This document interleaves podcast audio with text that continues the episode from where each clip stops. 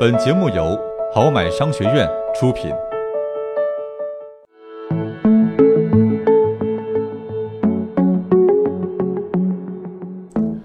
欢迎收听今天的《绩点经济学》，我是好买哥，我是瑞比。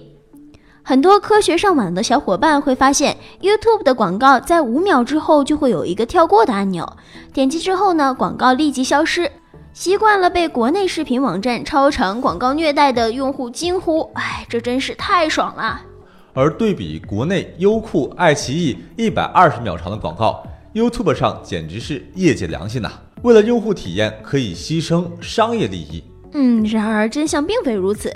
比起顾及用户体验，YouTube 这么做实际上是有钱赚的。一呢，就是提升广告真实曝光度，因为你想跳过，所以你必然盯着看。二是更加好的评估广告的质量，你就是 YouTube 免费的广告质量测判师。三是为了真实观看买单，如果用户跳过了，YouTube 是不会收广告主的钱的。四是拒绝屠龙宝刀，点击就送，从底层机制上鼓励优秀广告创意。这样的机制让 YouTube 上广告主玩命的优化自己的广告效果，努力让大家不跳过广告，以增加自己的播放完成率。从而减少竞价成本。反过来，YouTube 上的广告很多都很耐看，很有故事性，而这又增加了广告的可看性，从而让用户体验提升。现在你明白了，用户体验并非仅仅是那个跳过按钮，而是通过广告主优化创意来提升用户体验的提升，只是跳过按钮的副产品。来看下一条消息，记者日前从南京一些大型连锁 KTV 获悉。自从推出惠及中老年朋友的夕阳红娱乐日活动以来，白天场场爆满。不少过去对娱乐场所有些讳莫如深的中老年人，如今在跳广场舞之余，又多了一项娱乐休闲选择。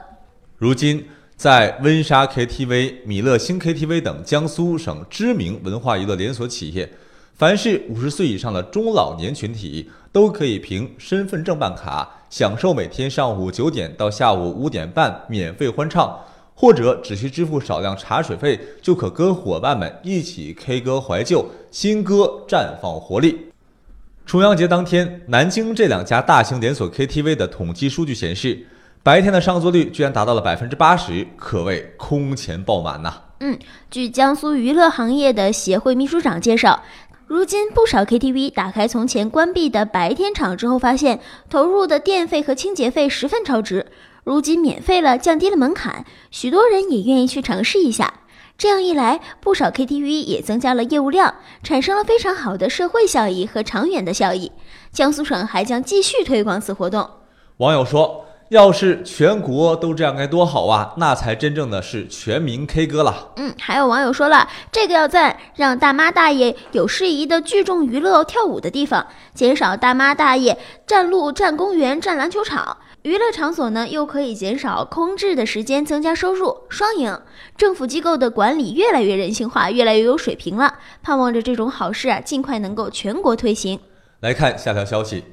在中国，一场全民狂欢购物节正在上演，各大电商的优惠令人眼花缭乱，网友直呼套路太深。比如，预付定金是为了提前锁定客户，满九十九减十是为了让客户凑单，逛品牌抽奖是为了向商家导流，为何不能痛痛快快的全场五折？真相是直接打折，商家岂不要赔死了？没错，背后暗藏的经济逻辑是，商家设置如此高难度、耗时的优惠流程，为了筛选出不在乎时间成本却对价格很敏感的消费者，打着优惠甚至免费的旗号把他们的钱掏出来，结果这些消费者在冲动之下买下了很多一辈子也用不上的东西。这正是商家的经营之道。任何时候，贪图便宜的消费者是斗不过精明的商人的。因为当你的时间和精力变得值钱时，你会发现免费的东西总是昂贵的，因为太浪费时间了。嗯，再比如，很多人以为开个网店很容易，没有门面、租金和成本。一般情况下，线下做门店，物业加租金这个费用能够达到成本价的百分之二十到三十，而网上开店，这些通通都能省掉。然而呢，你真以为阿里巴巴做淘宝、做天猫是免费给商家用的吗？真相是，一方面阿里巴巴旗下的电商平台给大家免费用，另一方面，它却控制了商家庞大的交易数据。